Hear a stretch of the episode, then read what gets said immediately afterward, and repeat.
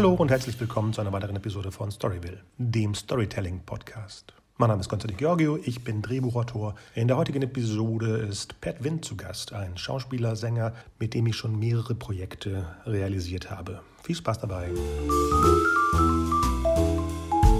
Hallo, Pat.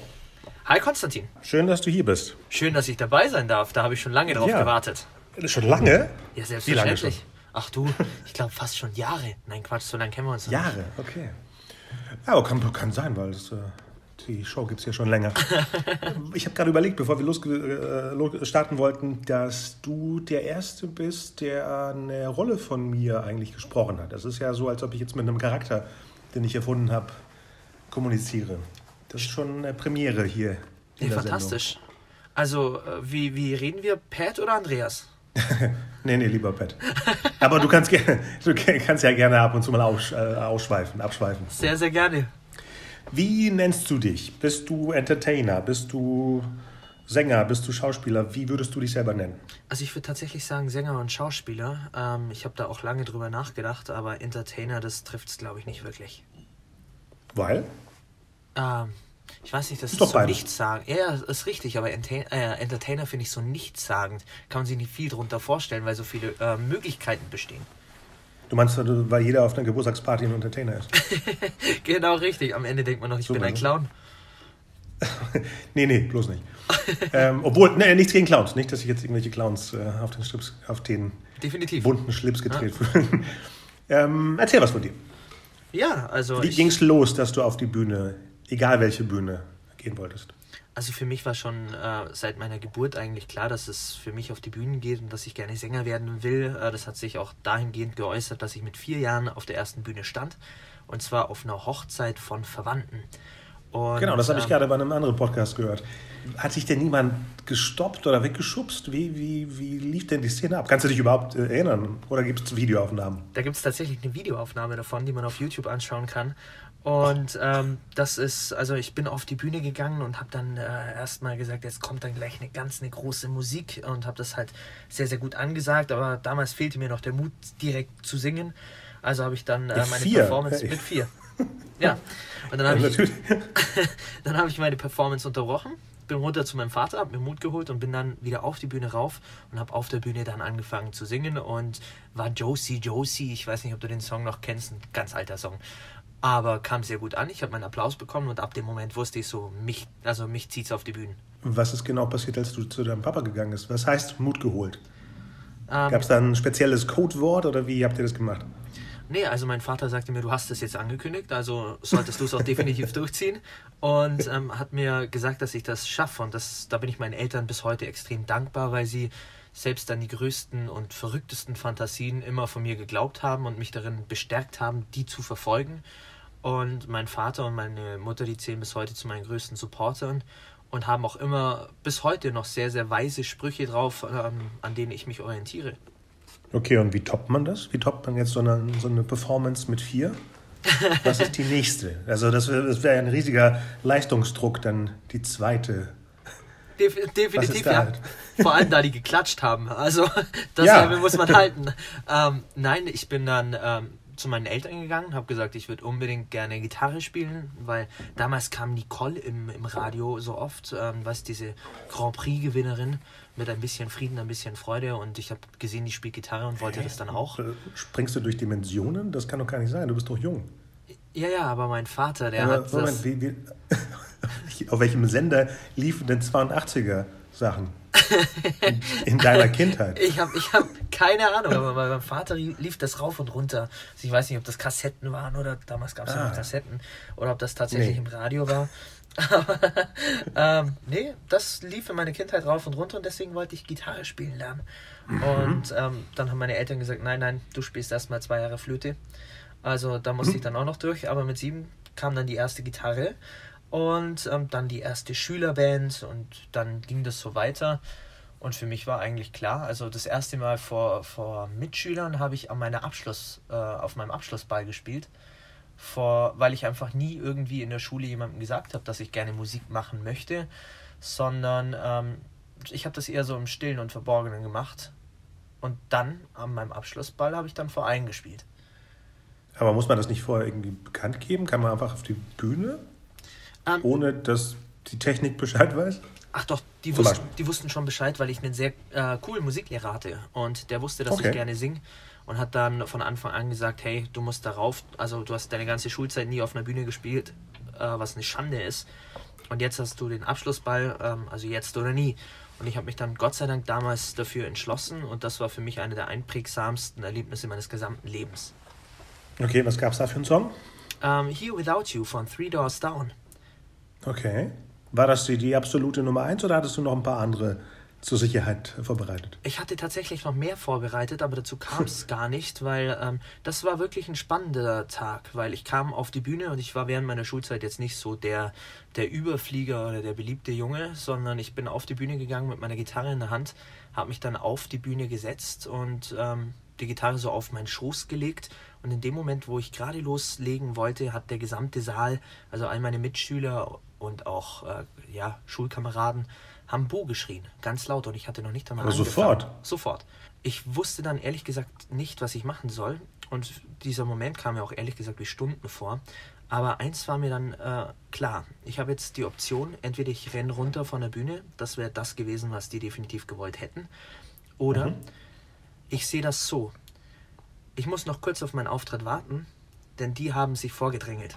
Und so wie ich denen beim Buchrufen zuhören musste, muss ich nur warten, bis es ruhig ist und dann haben die Zeit, mir zuzuhören. Und diese nächsten fünf Minuten gehören dann mir. Und ich habe gewartet tatsächlich, bis es ruhig war und habe dann mit der zittrigsten Stimme, die man sich vorstellen kann, angefangen, Here Without You von Three Doors Down zu singen. Und der Auftritt war ehrlich gesagt katastrophal, weil er viel zu zittrig und nervös war. Ja, Aber klar. den Respekt, den ich mir dann innerhalb der Schule verschafft habe, dass ich mich davon nicht unterkriegen habe lassen, war natürlich das Beste, was mir passieren konnte. Und danach hieß es äh, nur noch, hey, hättest du nicht Lust für uns mal zu singen? Äh, wir laden dich auch zum Trinken ein. Und ab dem Moment war ich extrem angesehen in der Schule. Und das hat mir einfach ähm, gezeigt, dass manchmal Mut der, der Zauber ist, der Träume wahr werden lässt. Und für mich war das ganz klar, ähm, das wird meine Zukunft sein. Da gibt es kein Hin oder Her. Klar. Wie lange hat sich denn diese, diese paar Minuten, worauf du auf das, auf das Stillwerden gewartet hast, angefühlt? Wahrscheinlich wie ein Tag, oder? Ja, also das war eine, eine gefühlte Ewigkeit. Ähm, vor allem, weil es dieses stete Inserieren von Hass war. Also einfach so Missgunst und ähm, auch einfach so dem, dem Irrglauben, dass man Menschen ähm, so die Chance wegnehmen kann. Und Konntest du auch Gesichter erkennen von diesen hasserfüllten Gesichtern da unten? Leider ja. Also der, Uff. der Saal war tatsächlich äh, sehr, sehr gut beleuchtet. Aber ich bin, ich bin dankbar, weil es hat sich, nachdem ich ähm, den Auf oder als ich dann angefangen habe zu singen, hat sich der Gesichtsausdruck von, von Hass und Missgunst zu Erstaunen gewechselt. Und das war für mich wunderbar anzusehen, weil ich einfach gesehen habe, hey, ihr habt euch getäuscht. Euer, eure Buhrufe waren falsch. Dadurch, dass ich ja mit, mit hier Schulbällen ähm, meistens äh, Hollywood-Filme verbinde, bin ich im Kopf jetzt bei Carrie und das ist 76. In welchem Jahr ist denn das, die Szene wirklich passiert? Ähm, 2012. Nee, 2009. 2009 war das. Ach, das war doch gerade erst. Ja, gefühlt schon. Okay, und dann, das, okay, das war jetzt Schule vorbei, Auftritt äh, geglückt, ähm, mehr oder minder. Du konntest es ja be- bewerten für dich als Hit, war es ja. Ja. Was war der, die, dann, das war der zweite oder der dritte Auftritt jetzt? Das war der, also der zweite große, bedeutsame Auftritt. Große, genau. Sicherlich gab's, Dazwischen äh, gab es bestimmt. sicherlich einige, klar, auf Stadtfesten oder so. Aber in der Schule halt, wie gesagt, nicht. Aber ähm, danach war für mich eigentlich klar, ich, ich habe jetzt meinen Schulabschluss in der Hand. Und jetzt muss ich eigentlich nur noch einen Schritt aus der Schule bzw. aus dem Theater machen und dann bin ich ein Superstar. Also war ich wirklich überzeugt davon und ich trete weltweit auf und die Mädels, die warten nur vor der Türe darauf, äh, mir irgendwie, keine Ahnung, so Fanartikel so zuzuwerfen. Aber das war natürlich ein Irrglaube von mir. Also ich habe das Theater und die Schule verlassen und da war nichts. Und ähm, dann war für mich erstmal so ein bisschen der Schock da, weil ich gar nicht wusste, was an Arbeit und Leistung da dahinter steckt, irgendwie was in dem Bereich zu, zu erreichen. Ich habe neulich einen guten Spruch gehört, der hieß, ähm, manchmal braucht man nur sieben Jahre, um über Nacht berühmt zu werden.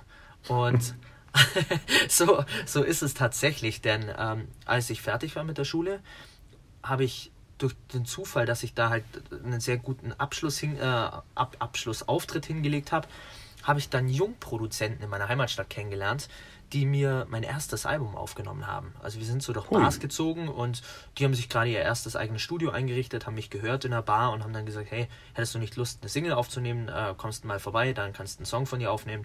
Das habe ich dann auch gemacht und aus einem Song wurde ein ganzes Album.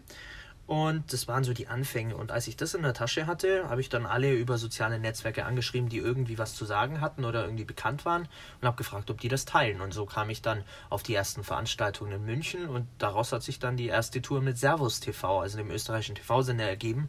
Mit denen war ich dann von 2014 bis 2015 in ganz Österreich auf Tour. Ach, so lange schon die Connection mit Servus TV. Aha, ja. okay. Das klingt immer so romantisch und ich frage das jetzt als äh, Schreiberling wenn man sagt, komm, nimm mal einen Song auf und dann machst du ein ganzes Album, waren das deine Texte? Hast du alles vorbereitet oder war das ein Team dahinter? Äh, es war tatsächlich ein Team. Also die Songs, die habe ich selbst geschrieben, aber die äh, ah. Musikkomposition, die wurde von einem Team übernommen. Also ich habe äh, einen Gitarristen kennengelernt übers Internet, der wirklich bombastisch gut war, der äh, grandiose Riffs, äh, Riffs gespielt hat und äh, wirklich dann nochmal meine Songs perfektioniert hat. Die Produzenten haben es, wie gesagt, aufgenommen. Es waren zwei Stück ähm, die das wirklich mit voller Hingabe und Leidenschaft gemacht haben. Und dann hatten wir noch einen, einen Schlagzeuger, auch ein sehr guter Freund, der hat mich damals schon äh, während der Schulzeit im Musikunterricht ähm, als Mentor begleitet. Das war ähm, der ehemalige Drummer von Wilson Gonzales Ochsenknecht und ähm, der Ui. hat am Brandenburger Tor mal vor, ich glaube, knapp einer Million Leute gespielt. Also der war sehr, sehr erfolgreich als Schlagzeuger, ist es, glaube ich, heute sogar noch Studiomusiker. Und der hat die, das Schlagzeug bei ein paar Songs von mir eingespielt. Also das war schon grandios. Okay, Album ist raus. Das heißt, es gibt eine digitale Version oder gab es dann auch wirklich physikalische Kopien? Es gab tatsächlich eine physikalische Kopie und das hat mir sehr geholfen, weil ähm, ich wollte ihn in den Händen halten. Aber damals hat es mhm. gekostet 1142 Euro, 1000 CDs pressen zu lassen.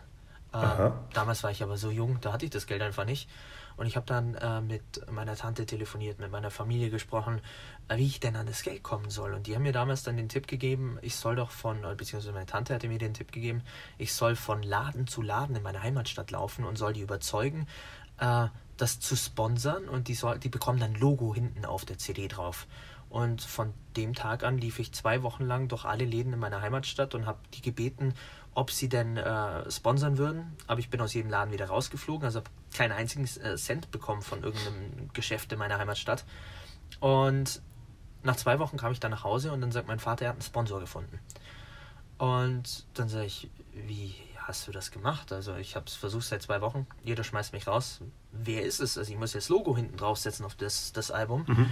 Und dann kam ich ins Wohnzimmer und dann lagen 1142 Euro auf dem Tisch, gesponsert bei meinen Eltern die mir das als oh, Startkapital okay. ähm, tatsächlich überlassen haben und gesagt haben, hey, das ist dein Traum, ähm, wir glauben an dich, hier hast du das Geld und jetzt mach was draus. Und das habe ich dann Gott sei Dank gemacht. Bin dann wieder zu allen Läden hingegangen und habe gesagt, hey, hört zu, ich habe hier dieses Album jetzt pressen lassen, das war eure Chance, ihr hättet das Logo drauf haben können, aber wir sind noch nicht aus dem Geschäft. Ihr verkauft jetzt die CDs über die Ladentheke für 10 Euro pro CD und 2,50 Euro gehören euch, 57 mir. Da hat kein einziger Laden hat äh, die Provision angenommen, sondern die haben das alles für 10 Euro verkauft und am Ende hatte ich das Geld. Und dann bin ich zu meinen Eltern gegangen, wollte das Geld wieder zurückgeben und dann haben meine Eltern gesagt, nein, das hast du dir jetzt erwirtschaftet. Geh raus und investiere es wieder und mach was draus. Und das war meine Familie, die haben mich halt einfach unterstützt und selbst da, wo ich noch niemanden hatte, der wirklich groß an mich glaubte, sondern da wusste meine Familie, hey, auch wenn es noch so ein verrückter Traum ist, mehr als versuchen kann man es nicht. Und wenn es klappt, dann klappt es. Und wenn nicht, dann hat man es wenigstens versucht. Richtig.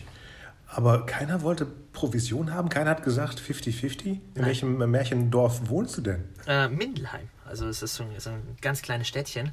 Aber ich glaube, dass das auch einfach etwas mit einem buchhalterischen Zweck äh, zu tun hatte, weil äh, okay. dann musst du da wieder einen QR-Code, äh, wie nennt man denn diesen ja. Code anlegen, da musst du äh, scannen, ja, genau, dann musst du wieder. Ja, also das, ich glaube nicht, dass das. Ähm, und viele haben halt gesagt, gut, dadurch, dadurch, dass wir dich nicht gesponsert haben, unterstützen wir halt einen lokalen Künstler. Genau. Und ähm, ich meine, es war jetzt auch nicht so viel, was ich da damals an den CDs verkauft habe. Also ich habe immer noch einen Karton, sage ich jetzt mal, in meinem Keller stehen, aber bei weitem halt nicht mehr so viele, wie ich am Anfang hatte. Aber trotzdem war es so der erste große musikalische Erfolg für mich, mal meine eigene CD in der Hand zu halten. Mit Poster und allem? Äh, Mit Konnte Poster, man von allem. außen im Geschäft wissen, dass da die CDs drin sind? Genau richtig, ja. Und auch die Zeitung Cool. hat vor Ort äh, immer wieder berichtet. Das war wieder jetzt meine romantische Version der Dinge. Ich dachte, die Musikproduzenten bringen Ja. die CDs raus. Ähm, ja, wäre schön Oder die gewesen. sind nur für Studio da. ja, wäre schön gewesen. Nee, die waren tatsächlich nur für Studio da und haben dann äh, einfach gesagt, jetzt hast du die MP3-Dateien, mach was draus. Den hätte es auch gereicht, wenn ich das einfach nur über Online-Stores wie iTunes, Amazon und, und so weiter äh, vertreibe. Was ganz Ja, witzig stimmt, die war, sind ja im Jahre 2000, äh, wo sind wir gerade? 10? äh, nee, 12, 13. Äh, 12, 2013, 13, genau. Ja, Genau, da gab es ja schon die ganzen digitalen Shops. Oder Richtig. länger schon. Aber da gab es noch nicht sowas wie Spotify, ne? Wir sind Genau, noch nee, das äh, genau noch dazwischen, nicht. genau. Ja. Okay, next step. Ja, Next Step war dann, ähm, dass ich, wie gesagt, auf Tour war von 2014 bis 2019. Ein Großteil davon mit Servus TV und habe so 30 bis 40 Konzerte im gesamten deutschsprachigen Raum gespielt. Äh, das Ganze lief unter der Solange mein Herz schlägt Tour. Ähm, das war eine meiner Singles. Und dadurch habe ich, also das Größte, was ich gespielt habe, war in Gelsenkirchen auf dem Bildrenntag vor 20.000 Leuten und in Köln-Brühl äh, im Phantasialand auf dem Abschlussball oder Abschlussveranstaltung vom Christopher Street Day vor 15.000 Leuten. Im Phantasialand? Im Phantasialand, Wo, wo, wo ist dann die Bühne da gewesen? Äh, mittendrin. Also es war eine Riesenfläche, sowas wie, das, das ist ja aufgebaut wie eine Stadt und das war so ein Riesen, wie so ein Marktplatz. Da, wo das Karussell ist? ähm, ja, das aber auch, dem stimmt, das ist ein Brunnen? Karussell, genau. Ja, okay. Ah, wow, das ist eine coole Ecke, ja. Richtig. Und es war halt cool, weil es der Christopher Street Day war, da waren so oder so sehr, sehr viele Leute und ich war halt einer der, ähm, der, ja, wie soll ich sagen, Acts, die dort aufgetreten sind. Fünf Jahre ging die Tour. Fünf, ja.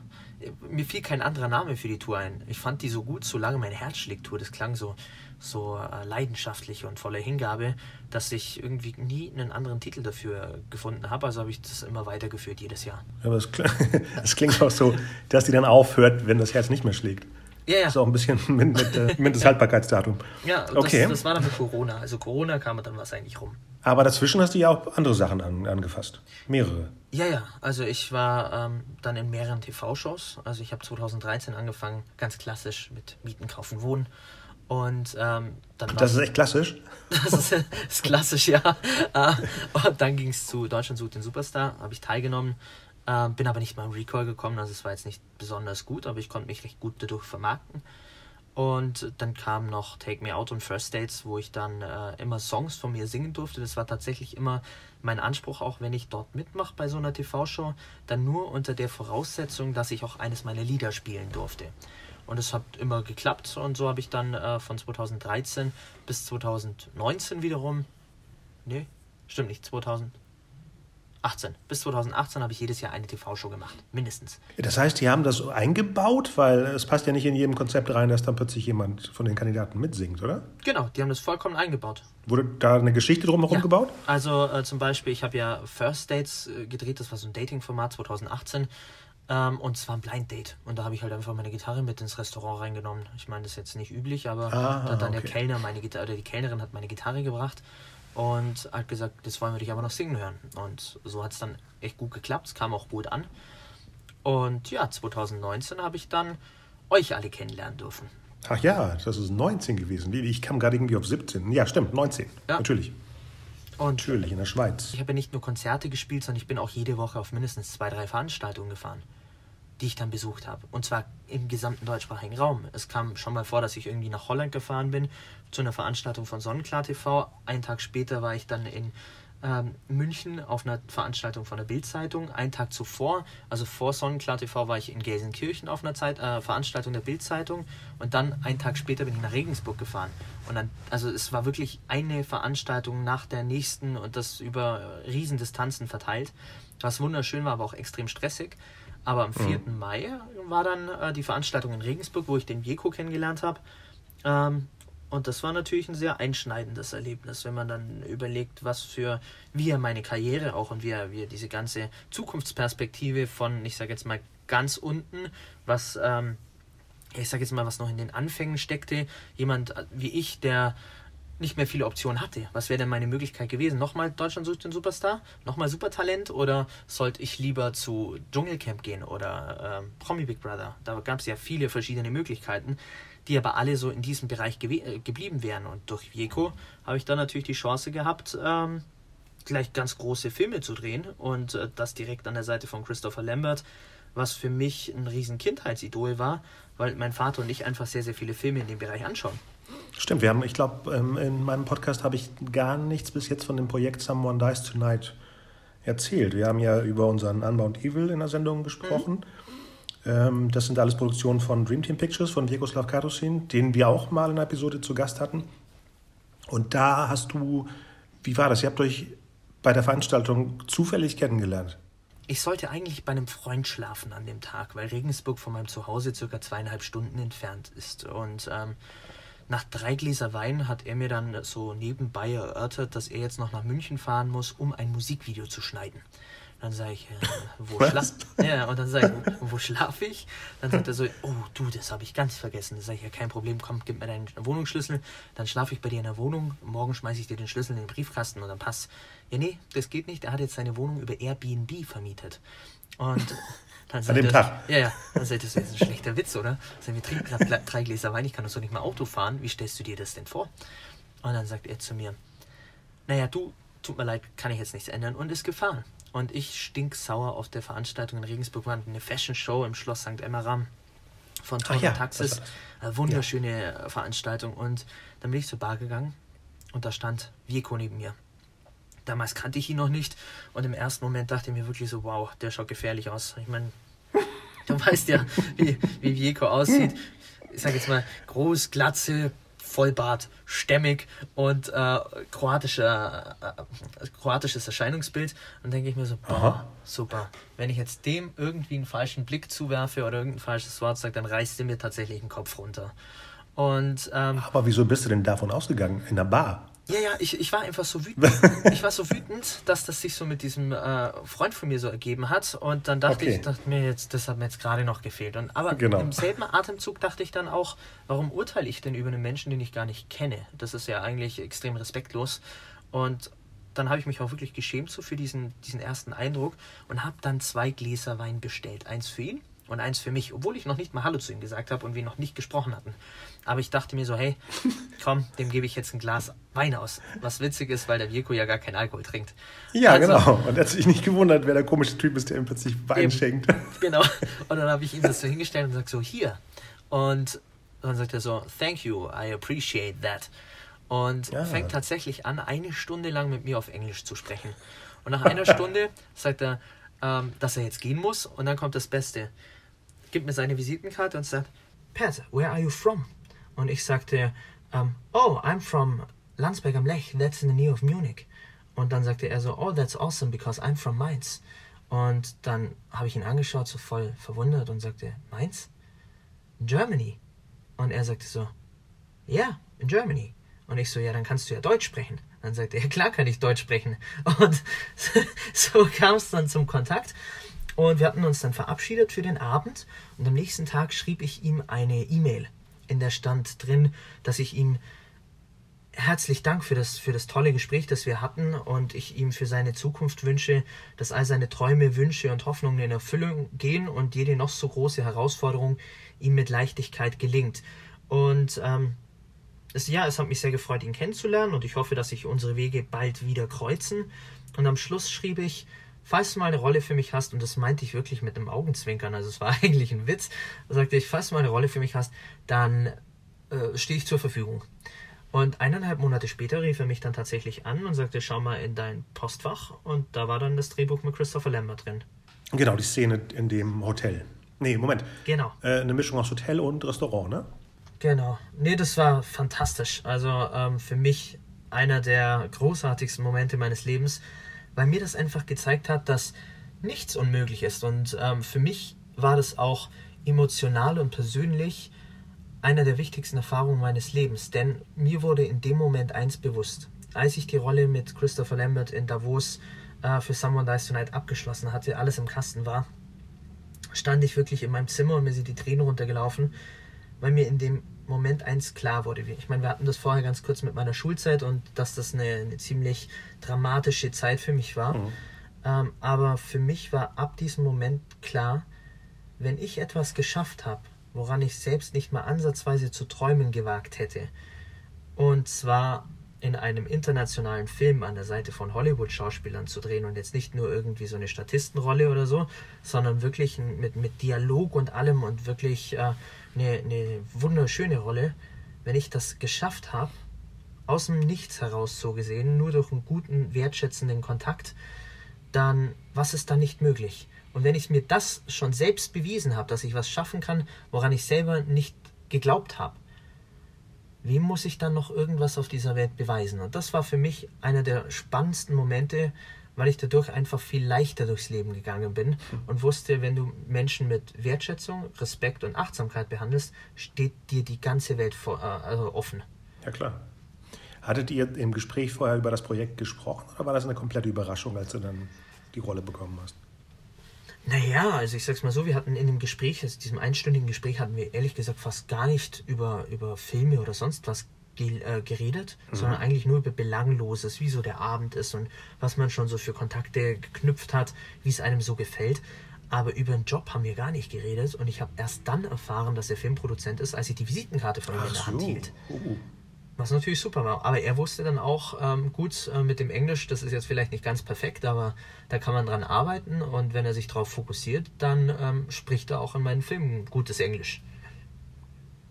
Und dann ging das, glaube ich, ruckzuck, oder? Von dann ging es Schlag ja. auf Schlag, ja. Also eineinhalb Monate später kam der Anruf von ihm. Das war dann im Mitte Juni. Im September haben wir dann äh, Someone Dies Tonight gedreht. Zwei Monate später hatte ich dann meine zweite Kinorolle in einer deutschen Produktion, die dann schon im Januar 2020 in allen Kinos in Deutschland, Österreich und der Schweiz ausgestrahlt wurden. Ah ja, stimmt. Genau, und dann war ich Anfang Januar 2020 wieder bei Vico in Kroatien, wo er mir dann die Rolle in Unbound Evil angeboten hat. Ach, da war das erst. Ich dachte, das war schon früher. Okay, okay. Nein, nein. Erst im Januar 2020 und ähm, da war es dann eben der, der Hauptcast, was für mich fantastisch war, weil ähm, für mich da ein Riesentraum, sage ich jetzt mal, in Erfüllung gegangen ist. Und ich meine, du hast ja eine Rolle geschrieben, die wirklich einiges auch erleben darf im Zuge des Films. Und ähm, das war etwas, wo, also diese Zeit, die werde ich mein Leben lang im Herzen tragen, weil ich habe dadurch eine Familie gefunden, sage ich jetzt mal, bei, also die mich so aufgenommen haben, wie ich bin und bei denen ich auch zu 100% so sein durfte, wie ich bin. Und dadurch hatte ich die Chance, noch mehr zu wachsen, als ich es in der Vergangenheit in anderen Situationen hatte.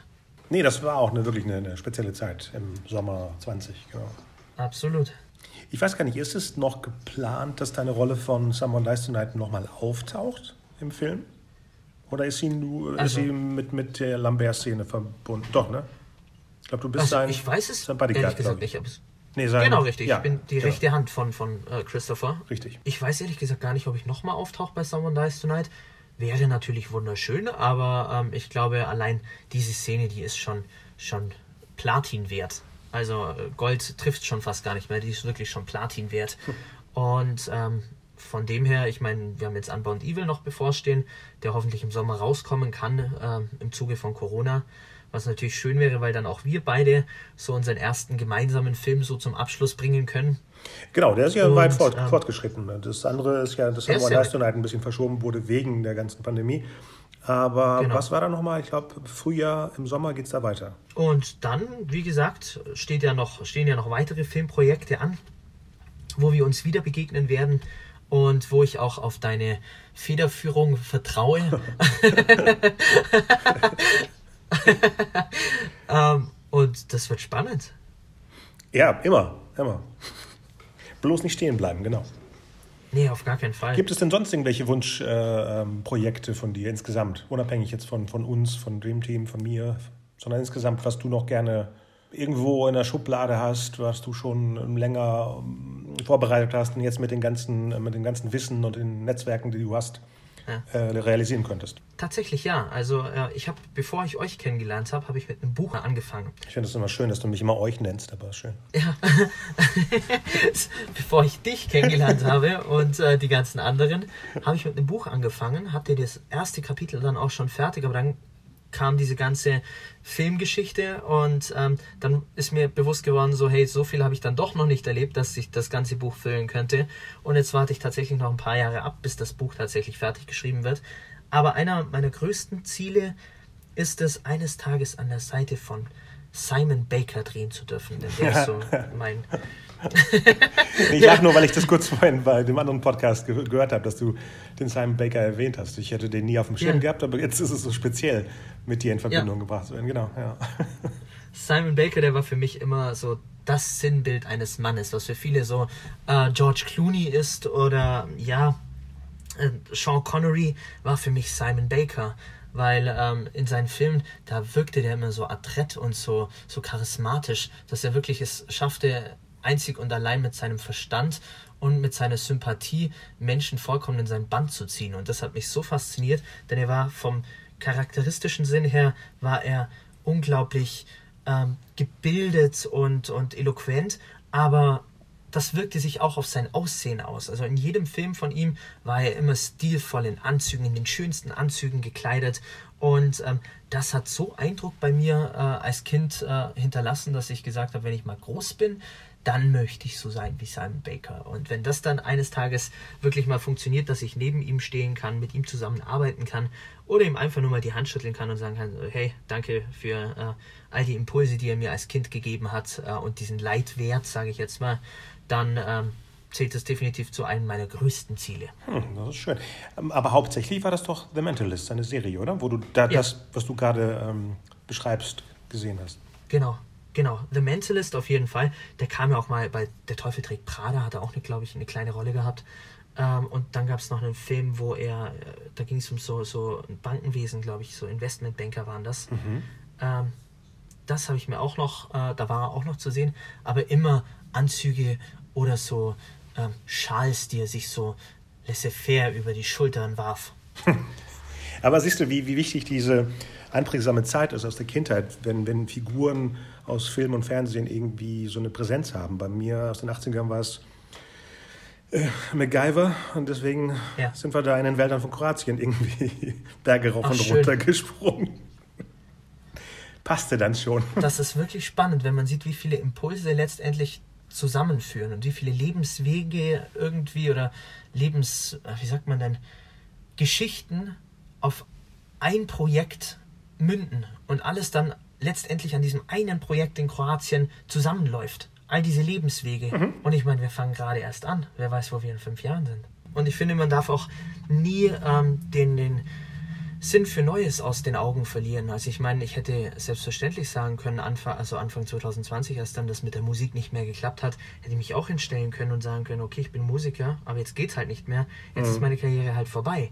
Aber ich finde auch äh, die Situation, in der wir uns jetzt alle befinden, kann auch eine Chance sein, sich neu zu definieren. Und ähm, gut, ich hatte das Glück, schon 2019 ähm, mit den ganzen Filmen in Berührung zu kommen durch den Jeko, dass ich ähm, dass das wirklich eine ganz, ganz tolle Gelegenheit war für mich auch mal zu, zu sagen, okay, jetzt hast du so lange Musik gemacht, jetzt schaust du mal, ob du vielleicht in anderen Bereichen auch noch Talente hast. Und die darf ich jetzt Tag für Tag wirklich ähm, neu entdecken. Hast du noch ein, es klingt doof, wenn man sagt, hast du noch ein Abschluss, abschließendes Wort zu sagen, weil es ist bestimmt nicht die letzte Sendung, die wir zusammen machen. Mhm. Aber ein das hoffe ich doch.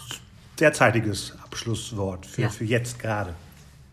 Also ich glaube, ein Satz, nach dem richte ich mein Leben jetzt komplett und den kann ich gerne jedem einzelnen Zuhörer da draußen mitgeben. Und zwar, man weiß nie, welcher Mensch einmal der Schlüssel zu einem der größten Wunder deines Lebens sein kann. Also schau, dass egal welcher Person du begegnest, dass du die mit Wertschätzung, Respekt und Achtsamkeit äh, behandelst. Denn wer weiß, vielleicht in ein, zwei Jahren oder so wird sie ausschlaggebend dafür sein, dass du eines der größten Wunder deines Lebens erreichst. Deswegen viel Glück da draußen und glaubt wirklich an alles, egal wie groß es ist. Wenn ihr daran glauben könnt, könnt ihr es auch erreichen. Mit den ja. richtigen Leuten an eurer Seite. Perfekt. Und wo kann man dich denn finden? Wo können unsere Hörer dich denn finden? Also am aktivsten bin ich tatsächlich auf Instagram. Da findet man mich unter IamPadWind. Und ähm, ansonsten, ja, vielleicht ja, auf Instagram definitiv oder auf meiner Website www.padwind.de. Ja, super. Danke für die Antworten im Hier und Jetzt. Und wir gucken mal, was demnächst alles auf uns zukommt. Und wir setzen das bestimmt Super. fort. Vielleicht mal auch eine, eine Live-Schalte von einem Dreh, von einem Set. Hatte ich ja eigentlich ähm, im Sommer auch vor, aber nicht geklappt. Aber bald Schade. und demnächst. Aber auch an dich vielen, vielen Dank, dass ich dabei sein durfte. Gerne. Hat mich wirklich sehr, sehr gefreut, dass du gefragt hast. Und ähm, auch danke an jeden Zuhörer, dass er sich die Zeit genommen hat, den Podcast anzuhören. Und schaltet auf jeden Fall immer wieder ein, wenn Konstantin seinen Podcast aufnimmt und veröffentlicht. Dann danke ich dir und bis ganz bald.